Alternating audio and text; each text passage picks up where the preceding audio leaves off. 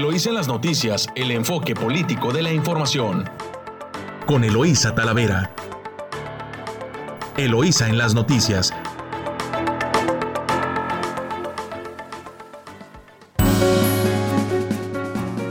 Muy buenos días. Hoy es ya viernes 6 de agosto de 2021. Les saluda Eloísa Talavera transmitiendo directo desde nuestro estudio a través de su emisora favorita 929 Amor Mío y La Chula en San Quintín en el 98.3 de frecuencia modulada.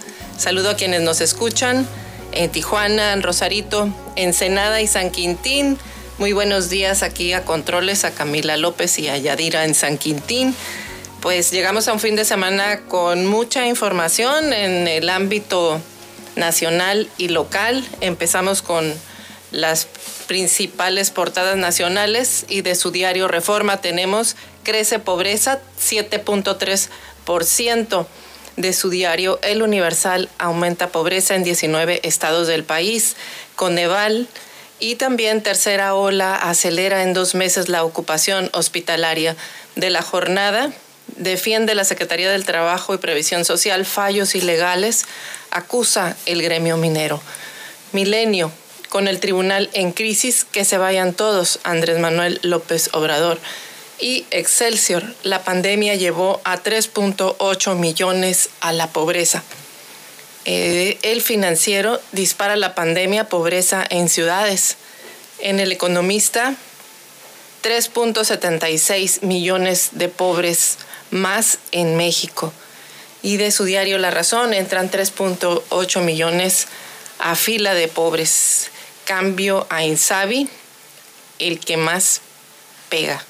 Pues hasta aquí están las notas nacionales. Nos vamos a las principales titulares de los diarios locales y de su diario El Vigía. Inician transferencia de CESPE a municipio aunque la aprobación del Cabildo para la creación de la Paramunicipal Agua y Saneamiento de Ensenada fue apenas la noche del miércoles, ayer mismo comenzaron los trabajos de transferencia de servicios. En misma, en misma primera plana, eh, atraparon a un ex policía asesino, había sido detenido y liberado después de su diario. También el mexicano proyecta el CIT 30 mil pasajeros al día. Es, en Tijuana actualmente se trasladan más de 3 mil personas a través de este sistema de transporte, es el Sistema Integral de Transporte de Tijuana, el CIT. Y también eh, de su mismo periódico, El Mexicano, eh, dan bienvenida a 3.894 cimarrones en Mexicali de La Voz de la Frontera, pues mire que salieron competitivos los mexicalenses, nuevo récord por calor. Mexicali llega a 50.5 grados centígrados. La onda cálida ah, que ha causado la muerte de 21 personas y más de 400 han enfermado por exponerse a las altas temperaturas. Así está eh, la, onda cálida en Mexicali. Eh, haciendo de las suyas para que pues guarden precaución eh, si se ha sentido calor, digo, no como, no como en Mexicali, pero, pero sí, sí se siente la temperatura, vaya que fuerte. Y bueno, pues también eh, vamos a tener el balance, el resumen de las Olimpiadas que ya en tres días terminan, prácticamente este fin de semana va a ser ya la despedida y la ceremonia de clausura. Y bueno, pues le adelanto que México golea a Japón y consigue el bronce en Tokio. Eh, el Tri rompió pues la maldición de los cuartos lugares y se colgó la medalla de bronce en los Juegos Olímpicos de Tokio 2020. Pues enhorabuena, se sumaron por ahí junto eh, otra medalla olímpica que estaremos viendo más adelante eh, este, con nuestras seleccionados que estuvieron participando en esta justa deportiva. Y pues así de competitivos los mexicalenses, ya ve que se llevaron eh, la medalla de bronce, dos, este, en alterofilia, en, en arco, en tiro al arco, y luego eh, Alexa también se lleva, nos deja en cuarta posición, también muy bien parados a, los, a las gimnastas, eh, porque nunca se había llegado a ese lugar. Y además este pues ahora también competitivos con las temperaturas en todo el estado. Bien por los mexicalenses que están haciendo buena aportación al, al deporte, al deporte mexicano. Estas son, pues, estas son las, las notas que estaremos desgranando a lo largo de este noticiero, de este viernes. Y bueno, pues a corte comercial y regresamos con más información en unos minutos aquí en su emisora favorita 929 Amor Mío. Estás escuchando Eloís en las noticias. Regresamos.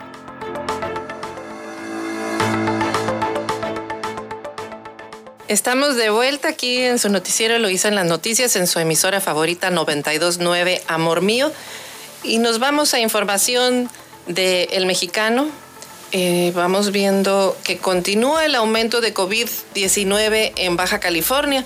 Aunque la mayoría son casos leves, persiste la preocupación por las personas no vacunadas o con esquemas de vacunación incompleto. Y es que Baja California llegó ayer jueves 5 de agosto a 751 casos activos de COVID, de los cuales 326 se encuentran en Tijuana, 218 en Mexicali, lo que significa un, incremento respecto al reporte del miércoles y forma parte de una tendencia francamente positiva de la pandemia, lo mencionó así el secretario de Salud, Alonso Pérez Rico, quien expresó que aunque la mayoría de los casos leves son leves, el riesgo persiste para personas no vacunadas o con un esquema incompleto de vacunación, ya que son quienes tienen la mayor probabilidad de sufrir la versión grave del síndrome del COVID-19.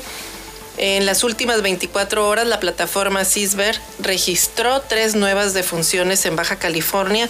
Dos de ellas corresponden al lunes 2 de agosto y otra más al 11 de julio, correspondiente a una institución privada. La entidad registra más de 53 mil casos positivos y 8.834 defunciones, eh, lo que representa una tasa de letalidad en el estado de 16.6%, manteniendo una tendencia a reducirse ese promedio en los últimos seis meses luego de la segunda ola. Asimismo, reveló que la ocupación hospitalaria es de 46.6% y la tasa de reproducción efectiva es de 1.35 como promedio estatal y de 1.5 en Tijuana, ciudad que tiene que empezar a reducir su tasa a través de la vacuna, el uso de cubrebocas, la sana distancia, la higiene, la ventilación de los espacios y no acudir a sitios aglomerados. De los 751 casos activos, 72 están hospitalizados de forma moderada y 39 permanecen intubados de los cuales 36 no tienen ningún antecedente de vacuna. Tienen esquemas completos y uno tiene, eh, dos tienen esquemas completos y uno tiene el esquema y uno no tiene ninguno, o sea, no está vacunado. La tendencia está perfectamente marcada en dicho indicador, mientras que tanto la vacunación permanece en un rango del 75.2% de la población adulta, en el estado y la meta pues es llegar al 80%. Es un tema no menor el tema de, COVID. Debo de mencionarle que a nivel nacional están pidiendo ya que los estados uh, vuelvan a reservar, sobre todo los estados en donde está creciendo el índice de contagios de manera importante, eh, ya en lo que es prácticamente una tercera ola de COVID en México, a niveles superiores de contagios que tenían en la eh, que se sufrieron y se padecieron en la segunda ola. El secretario López Gatel está pidiendo que se eh, reconviertan otra vez espacios para atender solamente eh, COVID. por eso es importante el énfasis que hace el secretario de Salud en Baja California de que se respeten las medidas sanitarias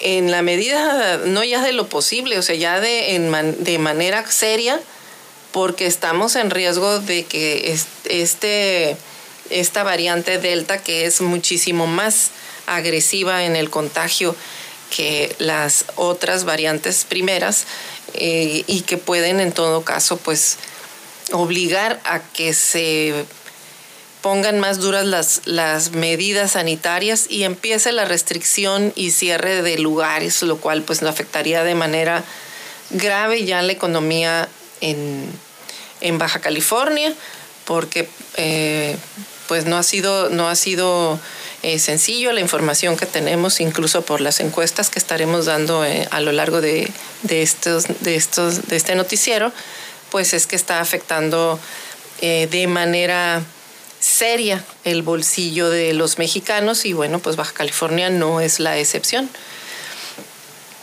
así está este tema. Y, también en información estatal en materia de seguridad. Imagínense que todavía quedan espacio para bromas. Predominan las llamadas de bromas. Siete de cada diez llamadas al 911 no son emergencias. Aproximadamente en el Centro de Comando, Comunicación y Cómputo, que es el C4, conocido como C4, se reciben 9.000 llamadas diarias en todo Baja California. Y lamentablemente el 70% de estas llamadas de emergencia, no, eh, que son llamadas de emergencia, no son llamadas de emergencia, sino de bromas principalmente.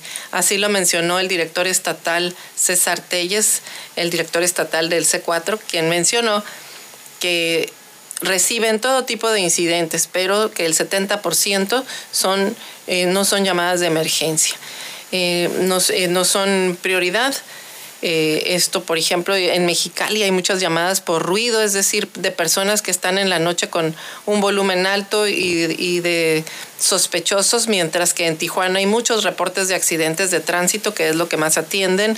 El directivo del C4 indicó que un llamado eh, por el ruido excesivo, pues no es una emergencia, tampoco son de emergencia reportar la falta de luz o un bache, sin embargo, estas denuncias pues también son atendidas, pero esto distrae de lo que realmente son emergencias reales.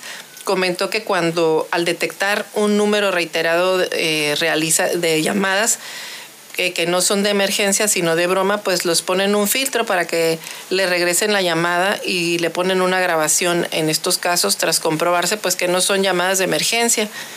Los interceptan con la Guardia Estatal y de Seguridad e investigación. El GESI también dice que pues son tiempos, los tiempos de respuesta son variables, pero en el caso del, del C4 pues tienen una meta de 42 segundos para obtener datos en dónde está y cuál es la emergencia. Generalmente cuando en el, el estado está en una situación de crisis pues es complicado es una persona que ha tenido un evento y requiere que la unidad llegue de manera rápida y depende de la ubicación en donde fue el evento. Por eso, pues ellos tienen metas para eh, obtener en pocos segundos la información. Tienen metas por homicidio y por zonas en Tijuana. Es más complicado la movilidad eh, que en Tecate y en Rosarito. Así lo comentó eh, el, titular de el C el C4.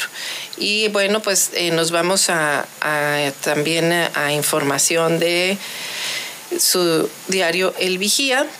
Y bueno, pues aquí en primera plana de El Vigía, el Estado dice que ejercerá 310 millones de pesos en obras para Ensenada y San Quintín, según la SIDURT, la Secretaría de Infraestructura del Estado.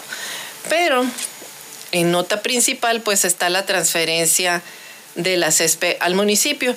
Y es que en menos de 24 horas que se aprobó en Cabildo, eh, la sesión de Cabildo en la que aprobaron la, la, minuta que donde se pasan los, los servicios estatales al municipio, eh, ayer mismo, pues eh, en menos de 24 horas que el Cabildo aprobó la creación de la Paramunicipal de Agua y Saneamiento de Ensenada, iniciaron los trabajos para la transferencia de los servicios de agua drenaje de la Comisión Estatal de Servicios Públicos del Ayuntamiento.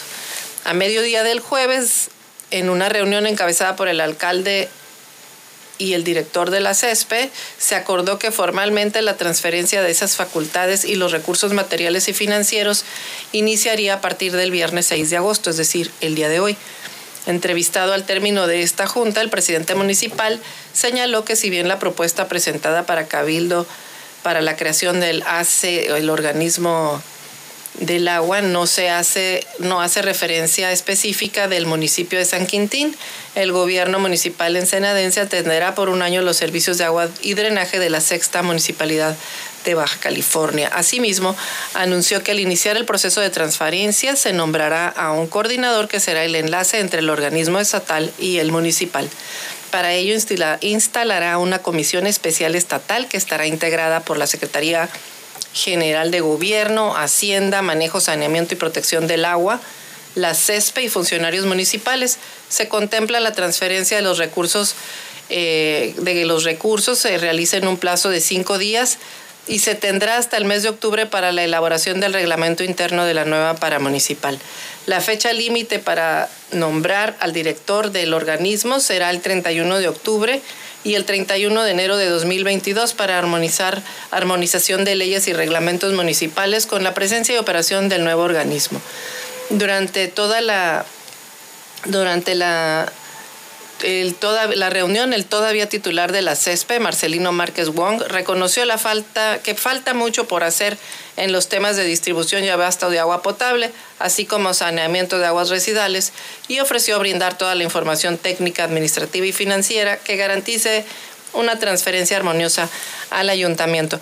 Pues le comentaba cuando empezó este, este tema, esta bola rápida que pasa el gobierno del estado al Congreso y el Congreso ni la revisa y así este, la aprueba, pues lo mismo está ocurriendo en el municipio, en donde primero los regidores pues comentan que no están de acuerdo, hacen una consulta a la sindicatura, después convocan a una sesión de cabildo donde a ellos, los que ya sabían que no estaban a favor, pues llegan tarde y bueno, pues aún así Aquí está el inicio ya de la transferencia de la CESPE al municipio. Nos vamos a corte comercial, regresamos aquí en su noticiero Eloisa. en las noticias recuerde que nos puede seguir en nuestro número de WhatsApp 646-288-6104 ah, eh, aquí en su estación favorita 92.9 Amor Mío.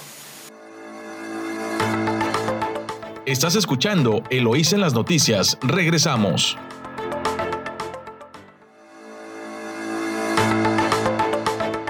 Estamos de vuelta en su noticiero, lo hice en las noticias en 92.9 Amor Mío, su estación favorita. Y continuamos con este tema, con este tema de la municipalización de los servicios del agua. Y hay también aquí una nota donde dice que los regidores promoverán juicio político contra Ayala. Ocho regidores que no aprobaron la iniciativa del alcalde afirmaron que no fueron invitados a una segunda sesión convocada por él además de recibir amenazas de no votar a favor. Y es que los ocho regidores que votaron en contra de la municipalización de los servicios de agua y drenaje, pues eh, son quienes están promoviendo un juicio político y dicen que eh, realizarán diversas acciones para contener la arbitrariedad y atropello de sus derechos eh, por parte del presidente municipal. Eh, en, un, en un posicionamiento conjunto de los ediles, representantes de distintos partidos políticos, señalaron que lo ocurrido el pasado miércoles, cuando luego de votarse mayoritariamente en contra de la municipalización de dichos servicios, el presidente municipal convocó a otra sesión de cabildo solamente a quienes eran afines a esa propuesta. Las y los regidores inconformes eh, son Adolfo Muñoz Benítez, Brenda Valenzuela Tortoledo, Carmen Salazar Guerra, Carmen Elizabeth eh, Jiménez García, Diego Lara Arregui, Marisol Sánchez García, Raúl Vera Rodríguez y Yolanda Navarro Caballero. Todos ellos aseguraron no estar en contra de la municipalización del agua, sino de toda práctica que atente contra el bienestar de los ensenadenses e ilegalidades con las que se lleva a cabo el proceso. Eh, se trató de un montaje grotesco que expresa las peores prácticas de la política y de la democracia. Los ocho regidores que constituyen la mayoría del cabildo informaron que antes y después de la votación recibieron amenazas por parte del alcalde y funcionarios municipales en caso de votar en contra de la municipalización y amenazas que se han empezado a materializar a partir del jueves. Pues lo que ha venido discutiéndose en este tema no es si pasa o no la municipalización o se municipalizan los servicios del agua a los municipios como lo establece el 115 constitucional. Lo que ha estado en discusión son las formas y la que también ya levantó la mano pues es la gobernadora electa Marina del Pilar que no está de acuerdo igual en las formas, no en la forma en la que no en el hecho de que se esté eh, municipalizando los servicios, sino las formas en las que se está haciendo este tema y otro tema que cuando concluyamos este del agua podremos discutir. Eh, y es que en el tema del agua, el hecho de que se mencione lo vamos a, pasar y, es, y lo, lo pasan del gobierno del Estado, la iniciativa al Congreso y el Congreso en comisiones también burla todo el proceso legislativo, le mandan bola rápida también a los diputados sin tener información técnica ni financiera de qué es lo que están haciendo o transfiriendo, en este caso, a los municipios. Y si los municipios tienen la capacidad eh, técnica o financiera también para recibirlos y no eh, sanear las finanzas del Estado de alguna manera y dejarles el problemón a los municipios, que no es cosa menor, simplemente en el caso de Tijuana, pues es un problema binacional el tema de los manejos del agua y aquí en Ensenada, pues simplemente la capacidad instalada que se tiene no tiene ahorita ni el mantenimiento ni las condiciones para darle servicio a la ciudadanía hasta donde está, pues, y con un organismo que tiene deudas importantes y un ayuntamiento que no canta mal las rancheras, que al contrario ha venido incrementando su deuda eh, por la propia operación, pues no es, no es, eh, no, no se ve conveniente. Y si de las cosas que han acusado es que anteriormente se utilizaba la CESPE como caja chica para muchas cosas, incluso como lo acusa el propio gobernador del estado, como casa chica, caja chica de campañas, así lo menciona en una nota del mexicano el día de hoy. Eh, entonces, pues parece ser que lo mismo es lo que van a hacer y no tanto el interés de mejorarle el servicio del abasto de agua a los ciudadanos de Baja California, porque no hay una planeación eh, a futuro ni a largo plazo de cómo se van a incrementar las, los, una, los mantenimientos de la capacidad instalada, eh, la formación de cuadros técnicos que brinden el soporte técnico a estos organismos ni tampoco hay una planeación de los esquemas de a futuro cómo fortalecer y garantizar la instalación para abastecer de agua potable, pero mucho menos para eh, plantear la planeación. No hay planeación para el tratamiento de instalación de futuras plantas de tratamiento eh, de agua, eh, que son pues servicios que que ya están, que se requieren ya y que también son necesarios para que las empresas se asienten aquí. Por ejemplo, hubo una declaración del presidente municipal en la que decía que se suspendían todos los permisos nuevos de empresas mientras se revisa. Esa sola declaración, aunque tuviera la razón, es una alerta negativa para quienes vienen a invertir en el Estado y particularmente en el municipio. El hecho de que no haya una claridad de, capacidad, pues es no brindar certezas. Las inversiones lo que buscan siempre es eh, qué tipos de infraestructura hay. Se tiene energía, se tienen parques industriales, se tiene agua eh, y, tratamientos de agua y drenaje para poder instalar eh, empresas nuevas, sí o no.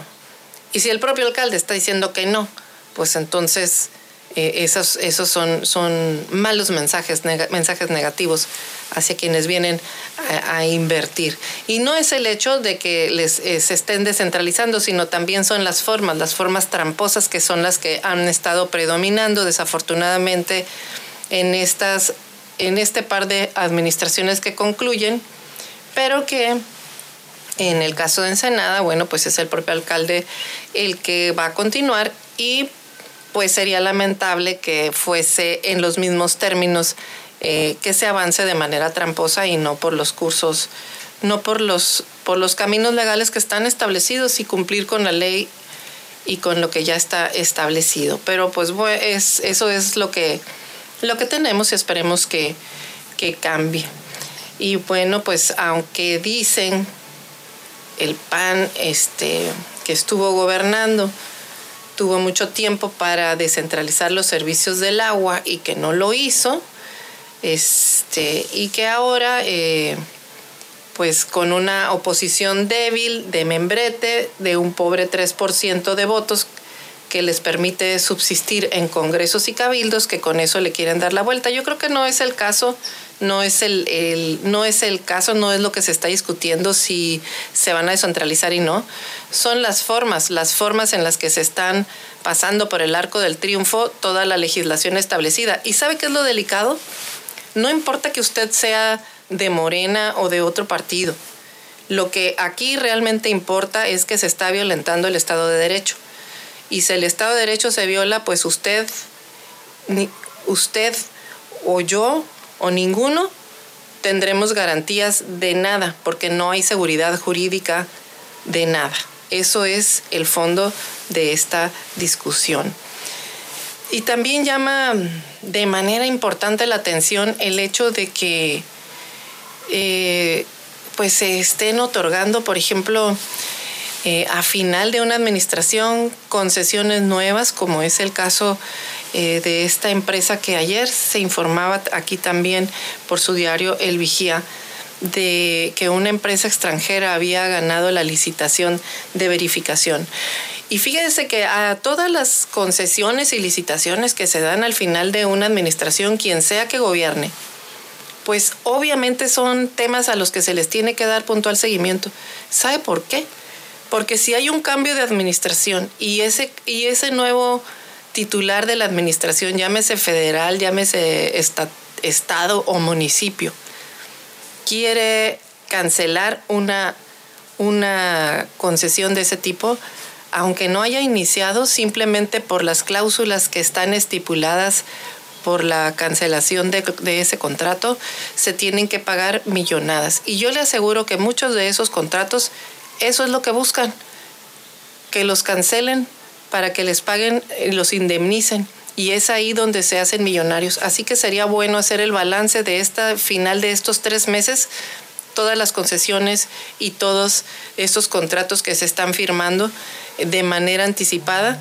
Y como le pudiera decir coloquialmente, pues ya pedaleándole las bicicletas al, al nuevo gobierno estatal y pues en el caso de los no reelectos también a los, a los gobiernos municipales, porque se está haciendo lo mismo en, los, distintos órdenes de gobierno. Y bueno, vámonos a, más información también de, su diario El Vigía. Eh, vamos este, viendo también más noticias en lo local. Y están hablando, por ejemplo, que en el, en el tema de en información general, eh, que ejercerá el Estado 310 millones de pesos en obras esto fue en voz de la subsecretaria de la SIDURT, Edith Méndez Martínez. Eh, los municipios de Ensenada y San Quintín tendrán asegurada inversión en obra pública al terminar la administración. Al finalizar la presente administración, pues se va a quedar esta obra empezada, como le decía, programada por 310 millones de pesos para los municipios de Ensenada y San Quintín. En, la reunión con compañías mexicanas, eh, de Comise que preside Abel Medrano Salazar, la funcionaria indicó eh, que de esa cifra, 257 millones de pesos corresponden a Ensenada en 23 acciones y 53 millones de pesos a San Quintín con 6 acciones. Pues nos vamos a corte comercial, regresamos con más información aquí en su emisora favorita 929 Amor Mío y La Chula en el 98.3 de frecuencia modulada. Estás escuchando Eloísa en las noticias. Regresamos.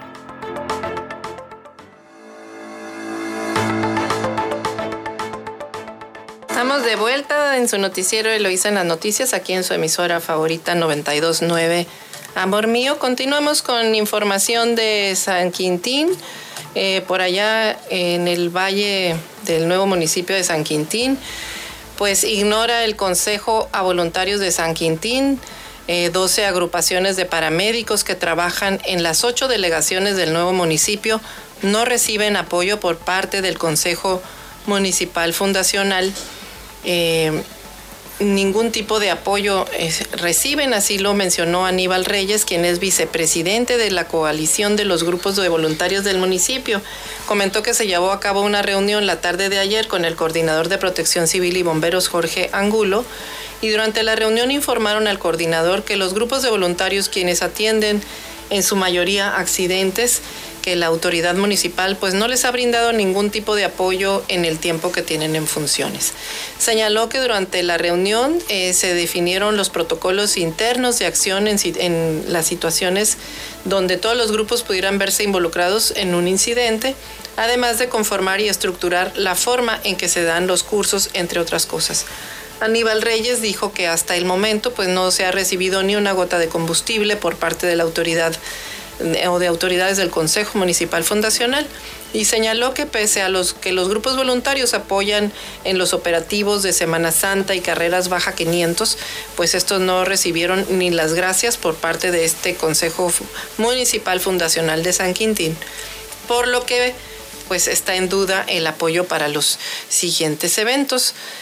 Eh, pues triste que no se coordinen y apoyen a, este grupo de voluntarios porque pues son quienes están eh, apoyando a lo largo de, la carretera, o sea, de, de, toda la transpeninsular hasta el paralelo 28, que es difícil porque no hay telecomunicaciones y pues se vuelven áreas de difícil acceso. Y la realidad es que sin el apoyo de estos grupos, eh, eh, corre la vida de peligro, la vida de quienes sufren percances en la carretera porque no hay, no hay comunicaciones, no hay manera de comunicarse, no hay manera de llegar o de pedir asistencia. Y ellos normalmente son quienes atienden y llegan a salvar la vida de muchas personas que desafortunadamente pues sufren percances. Así que pues vale vale bien la pena que pongan eh, apoyo en estos, apoyen a estos grupos que hacen una labor pues muy importante. Sobre todo cobra relevancia por el lugar del que estamos hablando. Estamos hablando eh, no solamente de las delegaciones o de las de la zona de, es desde Camalú hasta hasta el prácticamente el paralelo 28 después de el Rosario desafortunadamente hacia el sur sigue sin haber telecomunicaciones. Y también más información de San Quintín. Bueno, pues hubo 26 robos en San Quintín solamente en el mes de junio. Eh, en diferentes modalidades se cometieron en las distintas delegaciones que forman la parte norte de este municipio y las cuales pues se denunciaron ante la Fiscalía General eh, del Estado en San Quintín el pasado mes de julio. Y esas son las que se denunciaron, los que tuvieron eh, la voluntad de la víctima de ir a perder su día eh, denunciando que es algo que se tiene que hacer, pero muchas personas, como luego ahí se queda el asunto, pues ya ni, ni siquiera ah, se toman el tiempo para ir a denunciar. Así que pues bien por estas 26 denuncias que, que realizaron y qué mal porque ocurrieron. En la información obtenida por el Valle, en esta nota de Jorge Perzábal, eh, señala que el delito que más se cometió durante el pasado mes de julio en las delegaciones del municipio pues fue el robo de vehículo con un total de 13 unidades urbadas, hurtadas. Los, los delitos que más se cometieron fueron robo con violencia con cinco hechos, robo a casa habitación con tres, robo simple con tres casos, robo al lugar cerrado con uno, y un robo así nada más. Pues así está en las delegaciones donde ocurrieron estos delitos son y que fueron denunciados, hay que decirlo eh, bien por las víctimas. Es elegido Nuevo Mexicali, Lázaro Cárdenas, Nuevo Mexicali, Nueva Odisea, así como la colonia Vicente Guerrero y 13 de mayo, ambas de la delegación Vicente Guerrero. En los días que más se cometen este tipo de delitos son los viernes, sábados y domingos para que pongan alerta. Y las horas son entre, eh, las horas más frecuentes son desde las 16 horas hasta las primeras horas de la madrugada. Así que pues sí, cuando la gente está probablemente eh, disfrutando de un relax, es ahí cuando le dan madruguete estos pillos. Pero pues ahí está este, la información. Esperemos que pues que atrapen a los delincuentes y que se disminuya eh, este, estos delitos en el municipio de San Quintín. En más información, sin dar razón el gobierno sobre los nuevos concejales y pese al a que el pasado mes de diciembre se dio a conocer que dos nuevos concejales serían agregados al Consejo Municipal Fundacional, dicha acción no se ha llevado a cabo por parte del Congreso del Estado. Verónica Sepúlveda, quien es presidenta del Observatorio Ciudadano de San Quintín, eh, dio a conocer que se enviaron, que enviaron un documento al Ejecutivo Estatal Jaime Bonilla Valdés, donde dan a conocer las propuestas para estos dos nuevos concejales. Explicaron que la experiencia y el compromiso por parte de las propuestas está comprobado, así como el trabajo que han realizado en la zona, por lo que solicitaron al gobernador del estado que apoye y nombre alguna de sus propuestas.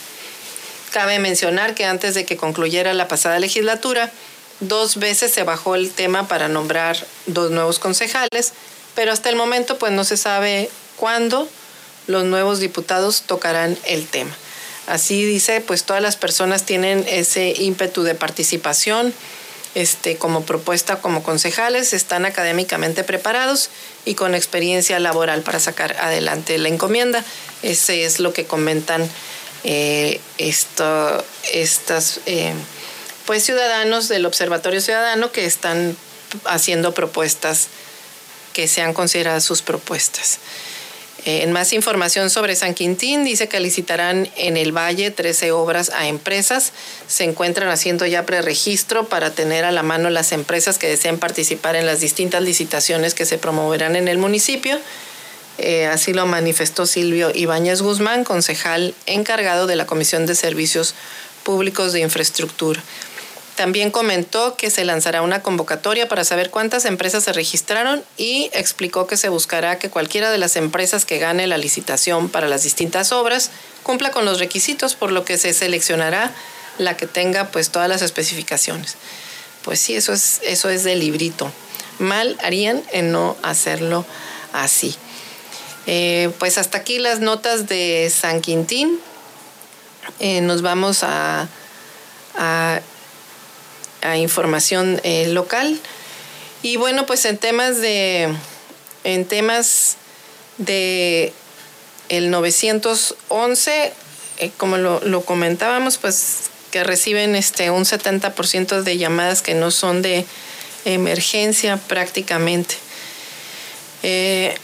Y bueno, pues más información eh, local de Ensenada. Continúa la vacunación para embarazadas, en tanto arribe la otra remesa de vacuna contra el COVID a la entidad. El personal de la Secretaría de Salud mantiene la inmunización en, en mujeres embarazadas, así como el desplazamiento de brigadas itinerantes para atender a la población migrante. Así lo sostuvo el secretario de Salud, quien informó que este jueves atenderán en Tijuana los centros y albergues de migrantes eh, Agape y Juventud 2000, El Refugio, Ejército de Salvación, Aldea SOS y Las Memorias. El funcionario estatal enfatizó que en Baja California no ha muerto ninguna persona a causa de COVID-19 con esquema de vacunación completo. Recordó que entre el 7 y el 8 de julio la entidad alcanzó la llamada inmunidad de rebaño. Actualmente en Baja California suman 2.027.466 personas con esquema completo de vacunación, que representa el 75.21% de la población, pero la meta pues es llegar al 80%, así que también ellos por eso pues hacen luego el exhorto, el exhorto para que eh, pues se sigan vacunando, eh, que no pierdan la, la, oportunidad de que haya vacunas y de que pues ahí están eh, la posibilidad de vacunarse. Y en la información de la Universidad Autónoma de Baja California, pues lanza la UABC una nueva página bibliotecaria con mejor funcionalidad, seguridad e integración de componentes para mejorar los servicios bibliotecarios en línea a la comunidad universitaria. Así que la Coordinación General de Informática y Bibliotecas pues lanzó una nueva página web del sistema bibliotecario eh, bajo la plataforma WordPress y de acuerdo con la información que la propia universidad presenta al ingresar al sitio de la biblioteca de bibliotecas.uabc.mx pues se encuentra el motor de búsqueda en que el usuario puede buscar y localizar la información con que, se, con que dispone la institución.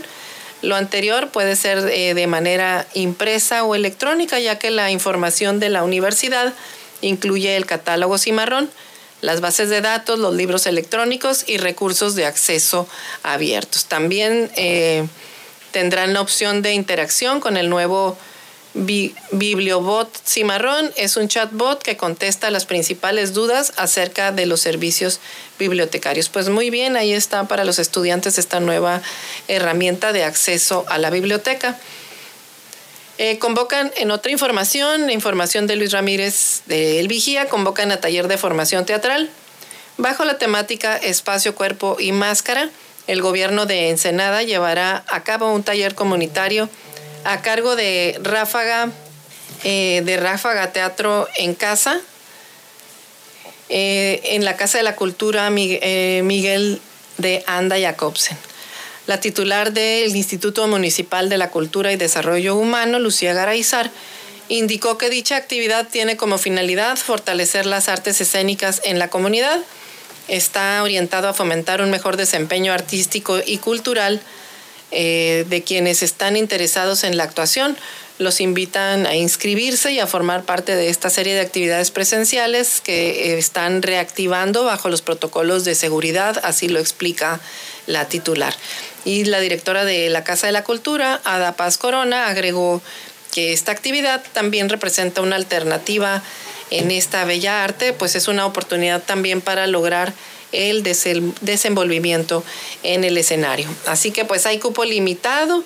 El taller está programado para el 15 de agosto, arrancar el 15 de agosto de 10 de la mañana a 2 de la tarde y hay un cupo limitado de 10 personas por sesión presencial de 4 horas. Así que pues está dirigido a niños entre 10 a 12 años y en la juventud de 12 a 18 años y a la comunidad adulta. Los asistentes deben de ir con eh, pants, shorts, tenis el lugar del taller contará con espacios amplios, ventilación o al aire libre y con sombra. Sobre enseñanzas, eh, pues eh, la primera será eh, estará enfocada a relacionar al grupo con la investigación del espacio y la segunda con una mímica, mimodinámica y transposición. La tercera corresponde a, temas de gestual y máscaras y la cuarta sobre composición y presentación. Pues ahí está la convocatoria. Eh, de, la Casa de la Cultura. Nos vamos a corte comercial. Regresamos en unos minutos aquí en Amor Mío, su estación favorita en el 92.9 de frecuencia modulada. Estás escuchando Eloísa en las noticias. Regresamos. Regresamos aquí en su emisora favorita 92.9 Amor Mío con Eloísa en las noticias. Nos vamos a a notas nacionales. Y bueno, crece, crece la pobreza 7.3%. Eh, Ayer dio conferencia de prensa precisamente eh, el Coneval con esta información, con el resultado de, de este estudio. Y bueno, pues los pobres en extremo llegan a 10 millones con un 24% más, es decir, creció la pobreza 7.3%. Eh, según eh, Coneval, el Consejo Nacional de Evaluación de la Política de Desarrollo Social, pues le mencionaba ayer, presentó los resultados de la pobreza y pues menciona que hay un, retroceso. resulta que en 2018 teníamos 51.9 millones de pobres y ahora se incrementaron en 7.3%, crecimos en el 2020, que fue cuando se realizó esta encuesta, 55.7 millones de pobres eh, más. 8.7 eh, millones había en pobreza extrema en 2018 y ahora hay 10.8 más personas en eh, pobreza extrema, es decir, que la pobreza extrema creció en 24.1%. Y por estados, pues eh, con mayor aumento en puntos porcentuales tenemos a Baja California Sur con 9%, en el Estado de México 7.1% y en Tlaxcala 8.3%, en Quintana Roo 17.3%, en Yucatán 5.5%. Eh, sí creció el, gasto social, obviamente, desde de 2019 a a 2021 de, de 209.3 a 235.4. Eh, es, es, es, cierto, el total de mexicanos en pobreza extrema, según el Coneval, pues fue de 10 millones 800 mil mexicanos en crecimiento, un total de 24%, como le mencionaba. Y bueno, pues la suspensión de actividades por la contingencia sanitaria que se derivó por la pandemia de COVID-19, pues repercutió eh, fuertemente en la caída de los ingresos de la población. Eh, conforme las mediciones, el ingreso total per cápita pues cayó en un 6.9%, pero el ingreso referido al trabajo remunerado disminuyó 10.3%. Sin embargo, pues otro tipo de ingresos como las remesas y otras transferencias gubernamentales eh, no gubernamentales pues aumentaron en 16 los programas sociales gubernamentales que suponen millonarias transferencias de recursos para la población desprotegida, pues no fueron suficientes, no compensaron lo suficiente. El ingreso proveniente de programas sociales gubernamentales disminuyó en la franja de los más pobres, al pasar de 22.4 solamente al 14.8% del total, pero pues aumentó el resto, incluyendo los más ricos. Eh, durante la presentación de los resultados de la medición multidimensional de la pobreza 2018-2020, el secretario de Coneval, José Nabor Cruz, remarcó que el aumento en las transferencias no alcanzó a compensar la caída en los ingresos laborales. En cualquier esquema de política social sería deseable un mayor rubro de transferencias, pero me parece que es mucho más importante aún, eh, no solo en un contexto de crisis, ahora mismo en un contexto de pandemia, como en, eh, como en la pandemia, en el tema del empleo. Eh, así lo indicó de acuerdo con, la estimación del Coneval, sin las, sin las transferencias de programas sociales, pues el número de pobres hubiera llegado a 58.2 millones, es decir, evitaron menos de la mitad del incremento de la, de la pobreza. Eh, John Scott, investigador académico del Consejo, advirtió que si bien aumentaron las transferencias, no necesariamente llegaron a quienes más las necesitaban. Se perdió progresividad, es decir, que el pobre recibió menos proporción de las transferencias y por lo tanto una de las recomendaciones es identificar cuáles son los grupos prioritarios que deberían ser fortalecidos en futuros esfuerzos. Así lo señaló Guillermo Sejudo, quien recordó que el Coneval había señalado ya fallas en el despliegue territorial de los programas sociales ya se habían detectado las evaluaciones de diseño que los instrumentos de los registros de información y despliegue territorial podrían no estar priorizando a personas en pobreza. Entre 2018 y 2020 reportó el Coneval 19, que 19 entidades presentaron un aumento en el porcentaje de población en situación de pobreza. Las entidades con mayores incrementos fueron Quintana Roo, con de 30.2 a 47.5%, y Baja California Sur de 18.6 a 27.7%. Y tiene lógica porque en estos dos estados, en Quintana Roo y Baja California Sur, pues fueron estados que se vieron fuertemente impactados por la pandemia y recordemos que ellos prácticamente viven del turismo, que se detuvo y se, paró toda esa actividad. Es por eso que crece tanto eh, el tema, el tema de la pobreza. Y también eh, el énfasis que hace el Coneval de, decir eh, que mm, estuvo eh, poniendo el dedo o anunciando que había 19 estados poniendo el dedo en el tema, 19 estados en los que estaba creciendo la pobreza y que no estaban orientándose bien eh, los programas sociales. Habría que hacer un análisis si no fue el componente electoral el que pesó más sobre el destino de los recursos y no sobre el de los más pobres. Eh, y bueno, pues también sigue la discusión en el tribunal, en el tribunal, en el TRIFE. Vamos a ver esta discusión en qué termina, porque no puede haber intervención ni del Senado ni, de las, ni del Tribunal Superior de Justicia en lo que resuelvan los magistrados del Tribunal Electoral eh, Federal. Así que pues se tienen que poner de acuerdo para resolver las cuitas, pero de fondo, ¿sabe cuál fue el problema? Que el presidente no estuvo de acuerdo con la decisión del presidente nuevo que eligieron. Si hubieran puesto uno que a él le gustara, no hubiese habido discusión y aquí no hubiese pasado nada. Simplemente el, el, magistrado Billetes se hubiera regresado a su silla eh, y hubiera dejado la presidencia. Pero ese es el tema de fondo. No es que sí que se vayan todos, que, que no, es parte de la embestida de tener el control del tribunal y de los órganos autónomos. Entonces, ese tema va para largo. Aquí este, lo importante es eh, que lo resuelvan como se tenga que resolver dentro del marco jurídico y que haya garantías de este tribunal porque tiene muchas cosas que resolver postelectorales todavía. Así que pues nos vamos a, otro tema, nos vamos a, la...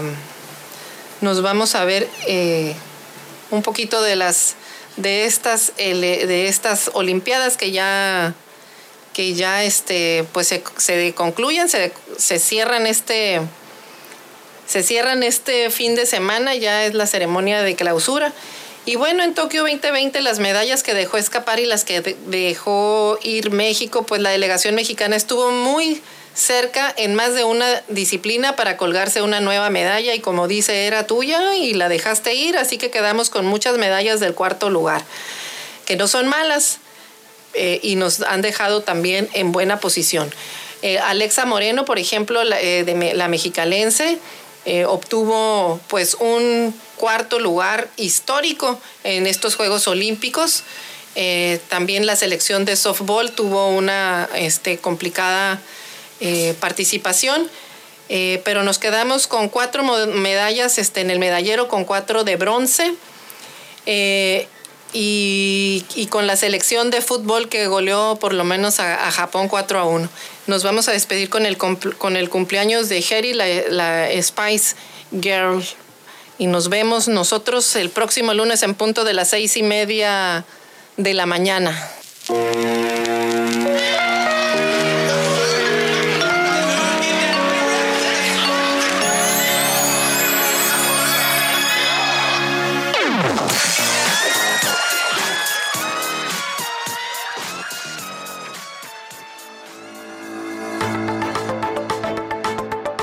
Eloísa en las noticias, el enfoque político de la información. Sintonízanos todas las mañanas de lunes a viernes a las seis y media en Amor Mío 92.9 FM y La Chula 98.3 FM.